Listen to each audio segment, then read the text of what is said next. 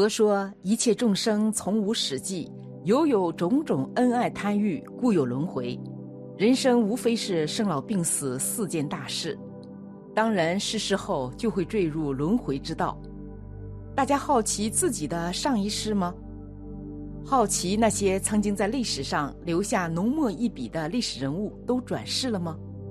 今天带大家看看历史上有名的女皇帝武则天的传奇人生。”他居然与佛教有着不解之缘，而他所做的开经记更是流传了千百年，至今无人超越。一起来看，佛教中有这么一个故事：两千五百年前，释迦牟尼佛传法的时候，有一天，释迦佛带着弟子托钵外出化斋，一群小孩在路上玩堆沙子，其中一位娇滴滴的女孩子。远远看见释迦佛带领弟子们而来，就半真半戏的用双手从地上捧一捧沙，走到佛陀面前，往佛陀的饭钵里一放。释迦牟尼客气的接受了他的沙土。大弟子舍利佛看不过眼，心想这女孩岂有此理，怎么可以用沙土戏弄师尊？在路上实在忍不住就问师尊。刚才那女孩子把沙土放您饭钵里，怎么能让她这么胡闹？释迦佛微笑：“你们不知，北方千百年后因缘成熟，要在东震旦王国为王。这时我如不接受他的沙，他将会试图去破坏佛法。我接受了他的沙子，这样让他结下了此善因缘。他将来做王时，将会弘扬佛法。”此女子就是后来中国历史上的一代女主武则天，她一出世就有帝王的龙凤之姿。但就是这样一个有着巨大福报、对佛教有着很大贡献的人，死后轮回的去处却并不是太好。有台湾高僧开天眼发现，现在武则天已经还完业障，投胎到台湾。武则天最终为何落得这样的结局？对于武则天的评价，在历史上众说纷纭，但有一点是绝大多数人公认的：作为一个皇帝，武则天无疑是非常出色的。但是，同历史上许多皇帝一样，武则天也有一个难以处理的问题——后宫。好色这件事不分男女，武则天对色的执着不亚于历史上任何一位男性皇帝。在她的后宫中，有一个名为控鹤监的机构，名义上是修佛谈禅之地，但实际上里面都是各地向武则天进贡的各色面首，专门供其享乐。平日里，武则天就在这里颠鸾倒凤，不亦乐乎。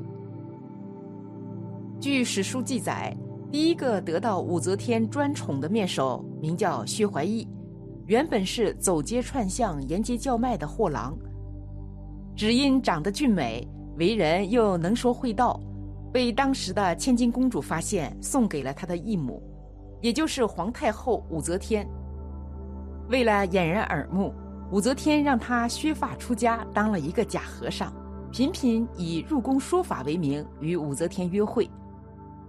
自从得宠之后，薛怀义不仅成为了洛阳白马寺的住持，还屡次领兵出征突厥。虽然从未与敌人交手，但薛怀义虚报战功，居然平步青云，一路官升至正三品左卫卫大将军。在薛怀义之后，武则天又曾经宠幸过御医沈南缪等人，但都不长久。直到她的女儿太平公主向他敬献了张易之、张昌宗兄弟后，武则天对男色的需求才真正得到了满足。另一个原因还要从那场宫斗讲起了，在佳丽云集的后宫，如果想要争得皇帝的荣宠，一方面要自己天生国色，另一方面还要有手段。彼时，唐高宗李治有一位宠妃萧淑妃，失宠的王皇后为了对抗萧淑妃，就找来武则天帮忙。武则天天生就不是一个平凡的女子，她迅速打败了萧淑妃，也把王皇后拉下马。自己坐上了皇后的宝座。为了进一步打压王皇后和萧淑妃，武则天把他们关押在一个严密的小屋里，只开了一个小洞投递食物。唐高宗私下去探望他们时，他们哭着对唐高宗说：“希望皇上能念及昔日情分，使我们重见天日。我们希望把院名改回回心院，这就是再生之幸了。”唐高宗当即答应了，但是武则天知道后。马上派人将王皇后和萧淑妃各打一百仗，不久两人惨死。萧淑妃临死前发了一个毒誓，痛骂武则天道：“愿阿武变成老鼠，我变成猫，我要生生世世找他报仇。”纵然功德福报像武则天那么大，屡造恶业之后也难免沉沦。萧淑妃发下如此毒誓，随着临终时的这种强烈信念。再想解脱，恐怕真的很难。看了这样的宫斗结果，不免让人唏嘘不已。无论是武则天还是萧淑妃，福报都很大，却没能好好利用自己的福报，为自己赢得更好的未来。贪嗔痴慢疑果然不是什么好东西，足以彻底毁掉一个人。只要有贪，就必定得不到自己的所贪之物。有贪这个妄想，所以有了一切的痛苦。活着的时候要苦苦的伤神，死后还要为自己曾因贪而升起的贪嗔痴慢疑而买单。当武则天去世后，按照皇后的礼制，与唐高宗一起合葬在乾陵当中。在今天的乾陵前，我们依然能够看到一块巨大的无字碑。有人说了，这是功过任人评说之意。